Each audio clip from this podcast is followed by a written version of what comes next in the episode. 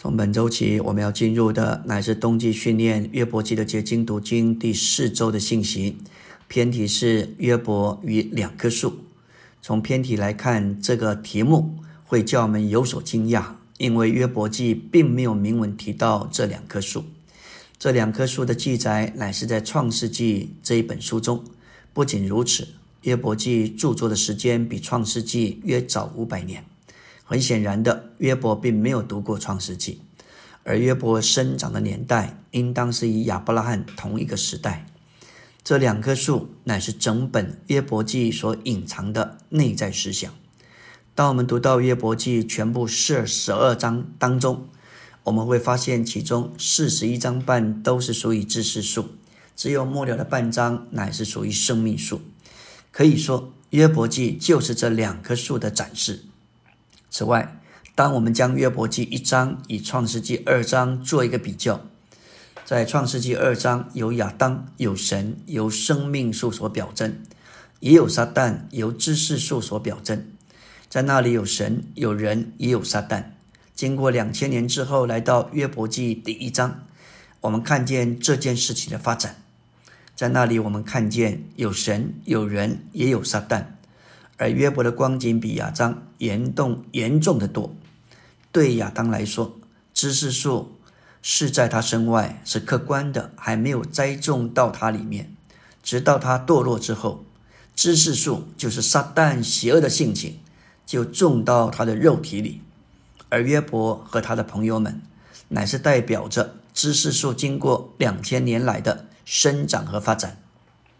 约伯成了知识树。知识树完全占据了耶伯内里的各部分。从耶伯再往前推四千年，到了今天，我们比约伯更严重、更为难，因为善恶知识树发展成为巨大的人类文化，完全占据了人的每一个部分。我们生长在其中，在我们整个堕落的人类当中，知识树已经有了六千年的生长和发展。当我们将创世纪和约伯记做一个比较和对比，借着这两棵树的观点来看约伯记这一卷书，会叫我们得着启示与亮光。我们来到纲目第一大点，按照圣经的神圣启示，有两棵树、两个源头、两条路、两个原则以及两个终结。这两棵树就是两个源头。两个不同的源头带进两种不同的道路之后，发展成为两种不同的生活原则。这两个原则就要终结于带进两个截然不同的结局。所以，要看见这一切都在于源头。你若接受了错误的源头，就会走在错误的路上，凭着错误的生活原则，最终达到错误的目的地。当。撒旦与夏娃对话时是撒谎的。神明明说，园中各样树上的果子你可以随意吃，只是善恶知识树上的果子你不可吃，因为你吃的日子必定死。在创世纪三章，蛇对女人说：“神岂是真说，你们不可吃园中所有树上的果子吗？”撒旦把他的思想注射到他的心思里。三章四节。蛇对女人说：“你们不一定死。”这使他对神的话起了怀疑和疑惑。三章五节，他更进一步说：“你们吃的日子，眼睛就开了，你们便如神知道善恶。”那恶者所说的话，使夏娃误会神的爱，怀疑神的心。在纲目的第一重点，生命所表征三一神在人与神的关系上做人的生命。善恶之识所表征，魔鬼撒旦就是那恶者，在人与神面前堕落的世上，对人乃是死亡。第一棵树表征神单单是生命，不包括别的元素；而第二棵树表征撒旦是死亡，包含知识，包含善和恶。神是简单的，撒旦却是复杂的。照着神圣的启示，知识、善和恶都连于撒旦。今天是一个崇拜知识的时代，可以想见，整个都世代都是握在那二者的里面。这是约翰一书五章九节所说的。整个世界是由撒旦的世界系统和世界上的人，就是堕落的人类所组成的。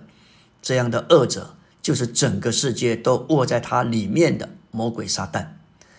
亚当和夏娃在吃善恶知识树以前是无知的，他们不知道罪，他们没有罪。等到他们吃了知识树以后，眼睛明亮，他们有了知识，那就是罪。我们都认为犯罪是罪，却不认为知道罪也是罪。夏娃连同亚当接受了知识树，事实上乃是一棵死亡树。他诱骗了夏夏娃，要给他知识，使他能像神一样有知识。我们要知道，连圣经也可能成为知识树。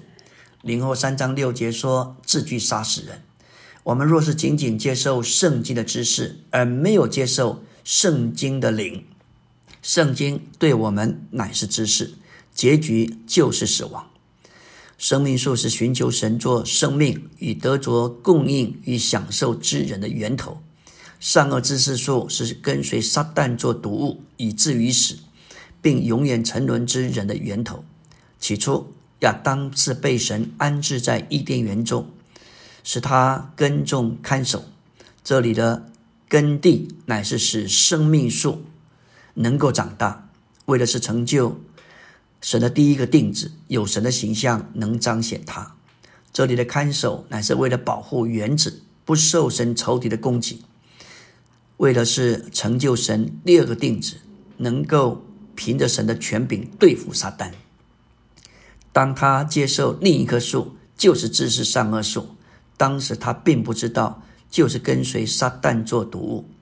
这就像吃了有毒的食物一样，首先罪被带进来，最终结果就是带进死。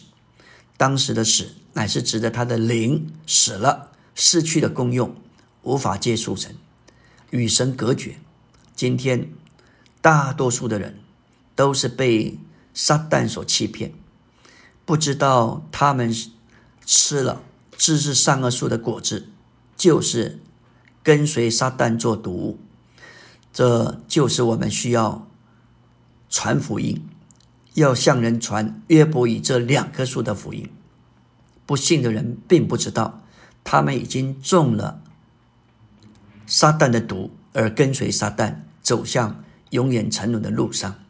求主怜悯，神开我们的眼睛，看见我们需要拣选生命树，而拒绝知识树。也就是那一棵死亡树，阿门。